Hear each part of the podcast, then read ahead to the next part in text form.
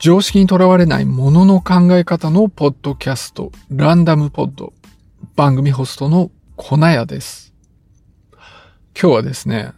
男の浮気と女の浮気の違いについて話していきたいと思うんですね。この話はですね、主にロビン・ベーカーの静止戦争っていう本から来ている話になります。だから今日の話もまあ受け売りなんですね。あの、浮気と不倫っていう言葉をこう分けて使ってる人もいるんですけれども、ちょっと今回の話では、まあ分けないでごっちゃにして話していこうと思います。でですね、芸能人の不倫のニュースなんかを見ていると、男の不倫の方が結構許されていて、で、女の不倫は強く非難されていると、まあそういう感じがします。で、見ていて、こう、ひどいダブルスタンダードだなって感じるんですね。その夫婦の夫の方が不倫をした場合はですね、まあ離婚に至る場合も結構あるんだけれども、結婚がまあ継続してるケースも多いなと感じるんですね。で、なんかそれをこう見てる人の意見っていうのもですね、こう不倫なんていうのは家族の問題で、で、その奥さんの方がこう納得してるんであれば、まあそれでいいんじゃないかと。まあそういう意見が結構出てくるんですよ。でも女性の不倫の場合は全然そんなことなくてですね、強く非難される傾向があると思うんです。結婚してる夫のその不倫相手の女性に対する非難っていうのもすごい強いですし、その結婚してる妻の方ですね。で、その人が不倫した場合っていうのもすごい叩かれてると思うんですよね。で、芸能人の場合だと、こう、しばらく謹慎期間に入るっていうケースが多くて、それがその男の場合よりも割合として多いと思うんですよ。で、しかもこう、帰ってこれない場合もあるし、帰ってきても、その、謹慎に入る前とポジションが変わってたりするんですよね。でも男性の場合は、まあ、謹慎にもならない場合も結構あるし、まあ、まるで何事もなかったかのように普通に活動を続けている場合が、まあ、多いわけなんです。で、さらにですね、その不倫をした妻の方っていうのは最終的に離婚してるケースが、まあ、ほとんどだと感じるんですね。まあ、その不倫をした時にですね、それに対してどれぐらい罰があるべきかっていうのの考え方は、まあ、いろいろあると思うんです。でも現状はその女性の方が批判されてるし、罰も受けてるっていうふうに、まあ僕は見てて思うんですよ。で、それってダブルスタンダードだし、あの、まあ差別なわけなんですよね。なので、それってやっぱ変わっていかなきゃいけないと思うんだけれども、そういうふうにこう批判をしてる人、あるいは男性に対して批判をしてない人っていうのも、その当人は多分自覚がないと思うんですよ。で、こういうふうにこう反応が変わってくるのっていうのが多分無意識で行われているんです。で、なんでそんな無意識の違いがあるかっていうところなんですけれども、それをこの本がですね、説明をしているところがあって、で、今日はちょっとそれについて話していきたいと思ってるんです。ただまあ今話してたのはこう芸能人の報道のから得た僕の印象であっ、で、それがまあ本当かどうかっていうのはちょっと微妙なところがあるわけなんです。で、しかも芸能人っていうのは特殊ですよね。さらに、その夫婦の夫が、不倫をしているっていうケースの報道の方が多いんで、その実際のこう数とか日がどうなってるかっていうのはちょっとよくわからないところがあるわけなんです。だから一般的にはどうなんだろうかっていうのが疑問に浮かぶわけですよね。で、それについて、まあちょっと調べてみたんですよ。でですね、こう日本のこうちゃんとした統計っていうのはないんですね。でも探偵会社が出してる統計っていうのが一個見つかったんですね。で、それで言ってるのはですね、こう、夫の不倫の場合は、それがこう離婚に至る割合っていうのが3、40%だということなんです。で、これに対して結婚してる妻の側の方が不倫した場合には、7、80%で離婚してるって、まあそういうふうに書いてあったんです。で、これ結構サンプルサイズは大きくって、数千人からまあそういう傾向が見られたって言ってるんですね。でも、探偵会社にこう依頼して、で、その結果不倫が分かった人っていうののデータなんですよ。だからまあ、その、依頼してる人っていうのは、まあそれなりに事情があるわけなんですよね。まあ離婚したいから証拠が欲しいとかそういうふうに思ってる人とかまあそういうケースが結構多いはずなんで、普通の人でどうかっていうのがまあちゃんとわかるわけではないんですよ。で、イギリスでも同じようなデータがあってですね、不定をした男性の場合だと、えっ、ー、と、その後61%は結婚したままだったというわけなんです。で、それに対して女性が不定をした場合では44%が結婚したままだったということなんですね。だからその探偵会社のデータよりは差が小さいんだけど、それでも男性の方がえ、不倫しても許されてる場合が多いということなんです。まあ、許されてるかどうかはわかんないんだけど、まあ、結婚が続いてる場合が多いということなんです。ただこれもですね、法律事務所の研究なんですね。だから、まあ、何かあってわざわざ法律事務所まで来て、で、それで何かやった人たちのデータだと思うんです。で、アメリカでも同じような調査があるみたいで、まあ同じような結果が出てるんです。でもですね、こう不倫はしたんだけど、ただ黙認されてる場合とかってこういう統計に入ってこないわけなんで、まあ、ちゃんとしたことはわかんないんです。なんだけど、まあこういう限定的なデータからでも、あの、男性の方が許される傾向が強い。女性は離婚される。そういう場合の方が多いと。まあそういう傾向があるわけです。じゃあそれはなんでだろうって思うわけですよね。で、一つパッと思いつくのはですね、女性の方が収入が少ない場合が多いんですよ。で、まあ養育費とかはあるんだけれども、でも、こう離婚をすると、その離婚した後に女性の方が生活に困るケースが多いわけなんです。だから、まあ男性の不倫が許されてるって、まあそういうことはありそうなんですよね。で、多分これきっと本当にそうなんです。あの、時代とともに女性の収入が増えていて、で、まあ、それとともに離婚率っていうのも上がってきてるわけなんで、まあ、そういう背景っていうのもきっとあるんだと思います。でもですね、まあ、人間も動物なんで、その動物としての本質的な部分で、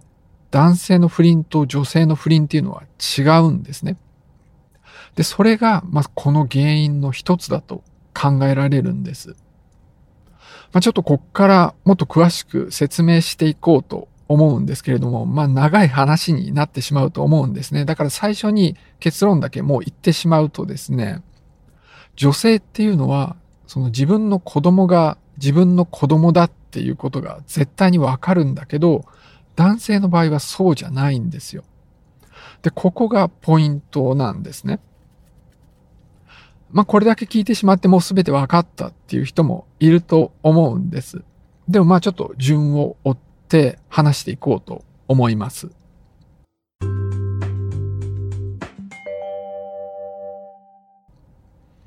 まあ、人間も動物だから本能っていうのがあって、まあ、その本能に従って行動をするわけです。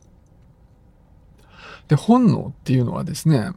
自分の遺伝子を残すっていうことを目的としてるんですね。で、自分の遺伝子をたくさん残すためには何をしたらいいかっていうと、なるべくたくさんの子供を産むっていうのが、まあ、まず一つなわけなんです。でもですね、その子供たちが次の子供、孫を産んでくれなきゃ意味がないわけなんですね。だから、子供を産むんでも、なるべく優秀な子供、なるべくたくさん孫が産めるような子供を生むっていうのが目標になってくるわけなんです。まあ、ここで言う優秀っていうのはちゃんと食べ物とかを見つけることができてちゃんと成長できるっていう意味と、あとはモテるっていうことなんですよね。こう結婚相手を見つけなきゃ子供が産めないわけなんで、まあ、そういうモテるっていうのも大事なわけなんです。それからもう一つ前提としてですね、人間っていうのは基本一夫一夫制なんですよ。なんだけれども、たまに浮気、不倫をする生き物なんです。で、まあちょっとですね、こう子供を残す、そういう本能の部分を考えて、まあ現代でのちょっとこう複雑な変化っていうのは抜きにして大雑把にどういうふうになってるかっていうのを考えていきます。だから DNA 鑑定とか養育費とか、まあそういうのはちょっと抜きにして考えるんですね。だからあんまりこう今の人たちがどうこうっていうよりは、こう原始の時代の人間はこうだったっていう、まあそういう想像をするといいかもしれないです。じゃあまずですね、男の方の戦略について考えていきます。まず最初にしたいことっていうのは、なるべく優秀な妻をゲットするっていうことなんですね。で、もちろんこう、なるべく優秀な妻が欲しいんだけれども、優秀なこう、女の人っていうのは競争率が高くなっちゃうわけなんですね。だからまあ結果として夫婦っていうのは大体釣り合ってるんです。こうモテない男っていうのはモテる妻をゲットできないわけなんです。で、そうやって、まあ、分相応っな感じの妻を見つけて生活が始まるわけなんですね。で、その生活に自分の持っているリソースを使うわけなんです。で、そういうふうにですね、こう一緒に生活して自分の持っているリソースを使っていった方がちゃんと子育てができるわけなんですね。で、そうやってちゃんと子育てをすると、子供が優秀に、持てるように育つわけなんです。ただそうやって完全に妻だけと一緒にいると、その妻との子供しか残せないわけなんです。だから、時々浮気をして別の女性にも子供を産ませられるといいんですよ。で、特に男性の場合はですね、自分が妊娠するわけでないんで、こう、産める子供の数にあまり制限がないんですね。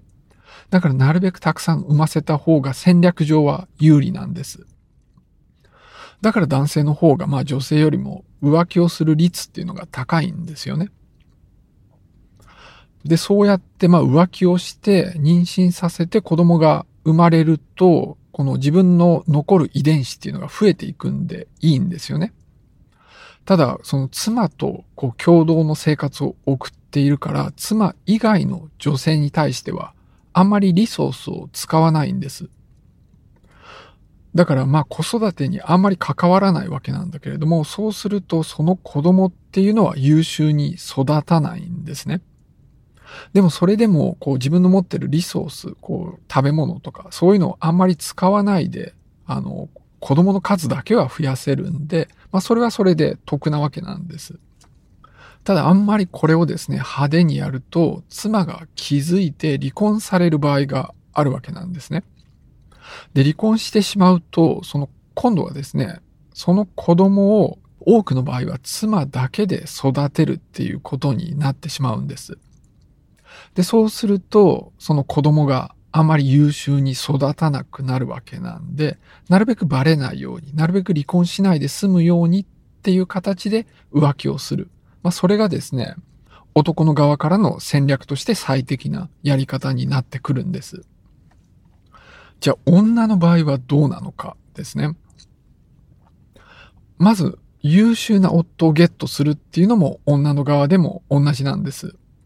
で、これもやっぱり大体釣り合ってくるわけなんで、モテない女性っていうのはあんまりモテる夫をゲットすることができないわけなんですね。だからまあ自分と釣り合った相手ととりあえず結婚するっていう形になります。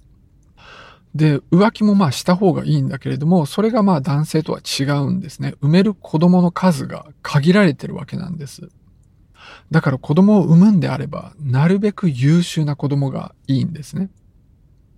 で、もしですね、こう優秀な夫を捕まえて結婚してるんであれば、まあそれでいいわけなんです。その夫となるべくたくさん子供を産めば優秀な子供がたくさん生まれてくるし、その夫のリソースを使ってたっぷり手間をかけた子育てができて、で、優秀な子供に育つって、まあそういうことになるわけです。でもですね、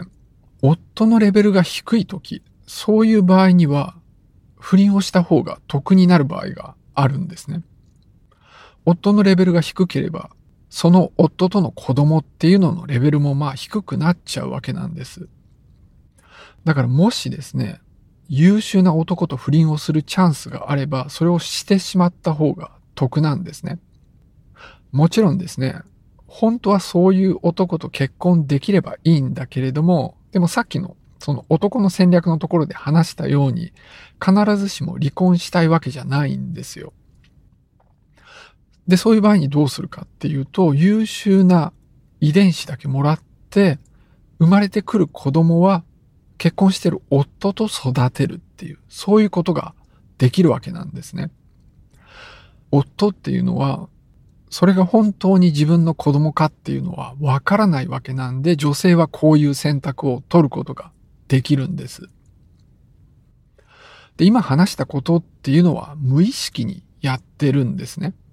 こう意識していい遺伝子を残そうとか、こうした方が戦略上得だとか、そういうことを考えてるわけじゃなくて、まあ、本能としてこういうふうに行動するのが備わっているわけなんです。だから男の場合であれば結婚していても別の女性に惹かれたりするし、女性の場合であればこう自分の夫が優秀かどうかでこう不倫しようと思うかどうかが変わってくる。で、そういうのが無意識で決まってるんです。で、まあそういう本能があるからこそ、こう遺伝子を残すのに最善の選択をすると、まあそういうふうになってるんですね。で、まあこういう戦略を踏まえて、不倫の損得感情をちょっと考えていきたいと思います。まず女性がですね、不倫をして子供を産んだ時を考えてみます。夫からするとですね、妻が不倫をしてるっていうことに気づかなければ、自分とは遺伝的に関係のない子供を妻と一緒に育てるっていうことになるんです。そうするとですね、自分の持ってるリソースの結構たくさんの部分を何のメリットもないことに使うっていうことになってしまうわけなんですね。だからですね、不倫に気がついて離婚をすればこれを回避できるんです。で、さらにですね、不倫に気がついて離婚してしまえば、また別の人と結婚して自分の持ってるリソースを本当に自分の遺伝子を持ってる子供に使うっていうことができるわけなんです。あの、大体ですね、こう離婚をすると、女性の方が子供を引き取るケースが多いですよね。だから、こう、最初に、こう、結婚していた妻と子供がいて、妻が不倫をしたんで離婚をしたっていう場合はですね、もともといた子供っていうのは、妻と一緒に暮らすことが多いわけなんです。だからあんまり自分のリソースを、だからあんまり自分のリソースを使わなくても、その子供っていうのは一応は育っていってくれるってまあそういうことになるわけなんですね。で、さらに再婚をして自分との子供を増やすことができるんで、まあトータルとして考えると、不倫をする妻と一緒にいるよりかは離婚をした方が得っていうことになるわけなんです。だから男は不倫をする妻とはすぐに離婚をするっていうことになるわけなんですね。それからですね、次は男性が不倫をした場合を見ていきます。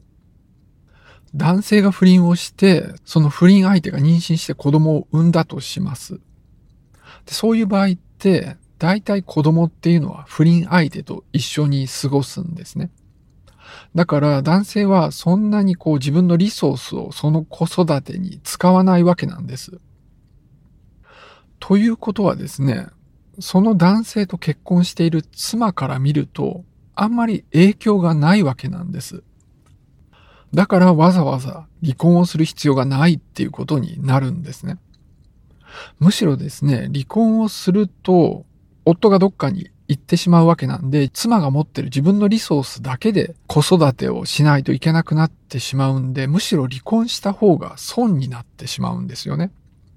だから同じようにですね、不倫相手と結婚してしまうっていうケースっていうのも妻にとっては最悪っていうことになるわけなんですよね。まあだからこそ、こう不倫相手の女性っていうのが世間一般からまあ非難されるのかなと思います。で、まあもちろんですね、こう男性の方が収入が多くてリソースがたくさんある場合でもこうなんだけれども、女性が経済的に自立してても、やっぱり男性のリソースはあるに越したことがないわけなんですよ。まあ、というわけで、こう女性にリソースがあってもなくても、男性がまあ不倫しても女性にはあんまり影響がない。むしろ離婚してしまった方が損だっていう、まあ、そういう結論になるわけなんです。まあ、ちょっとややこしい説明だったんですけれども、まあ、こういうふうに損得感情がなってるわけなんですね。ただこれは、あの、DNA 鑑定とか養育費とかそういうのをまあ無視した話になってるわけなんです。まあそういう DNA 鑑定とか養育費っていうのはこのバランスを結構理論上は大きく変えるんですね。一応理屈の上ではですね、おそらく金持ち以外では不倫がしにくくなるってそういうことなんだと思います。でも実際はそうなってはないんですね。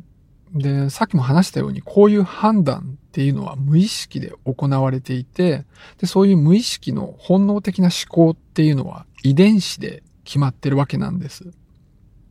で、人間の社会っていうのはすごい勢いで変わってきたんだけれども、遺伝子が変わるのには時間がかかって、こう人間の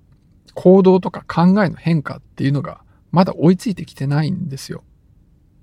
だから、まあこういう本能っていうのは変わってなくって、今話したような新しいこう制度とか技術を無視したような損得感情に従って行動するように未だになってるわけなんです。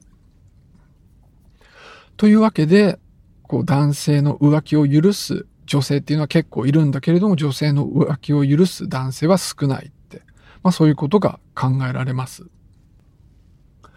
ただちょっと最後に補足しておきたいことがあるんですけれども、今話したことが全てでもないんですよね。こう人間には必ずしも遺伝的には繋がってなくても、こう周りの人間を助けるみたいな性質も備わっていて、あの、全然血縁関係のないような子供でも熱心に子育てしたりするんです。実際にこう養子ですごくうまくいってる家庭なんかもあって、こう遺伝子に基づいた利己的な戦略だけで人間が行動しているわけではないということになります。でもその男の浮気、女の浮気の違いっていうのはこういう戦略で説明できると。まあそういう話なわけなんです。まあというわけでですね、男の浮気っていうのと女の浮気っていうのは、まあ生物学的に違いがあるっていうことなんですよね。で、そういう違いがあるからこそ、本能として無意識に男性の浮気っていうのは許しがちなんだけど、女性の浮気は批判しがちだと。まあそういうことになるわけなんです。ただ、僕がここで言いたいのはですね、だから、まあ現状のままでいいんだと。女性の浮気だけ非難されていいんだと。まあそういうことが言いたいわけじゃないんですよ。この現状はやっぱりダブルスタンダードだし差別だから、まあ、変えていかなきゃいけないんですよね。でも人間の無意識の部分でこういうふうに考える傾向があってですね、多くの人っていうのはこういうダブルスタンダードがあるっていうこと自体を気づいてないっていうことなんですよ。で、しかもこれ無意識のことだから変えていくのがすごく難しいと。まあそういうのが現状っていうところなんです。じゃあ今日はこの辺で終わりにしたいと思います。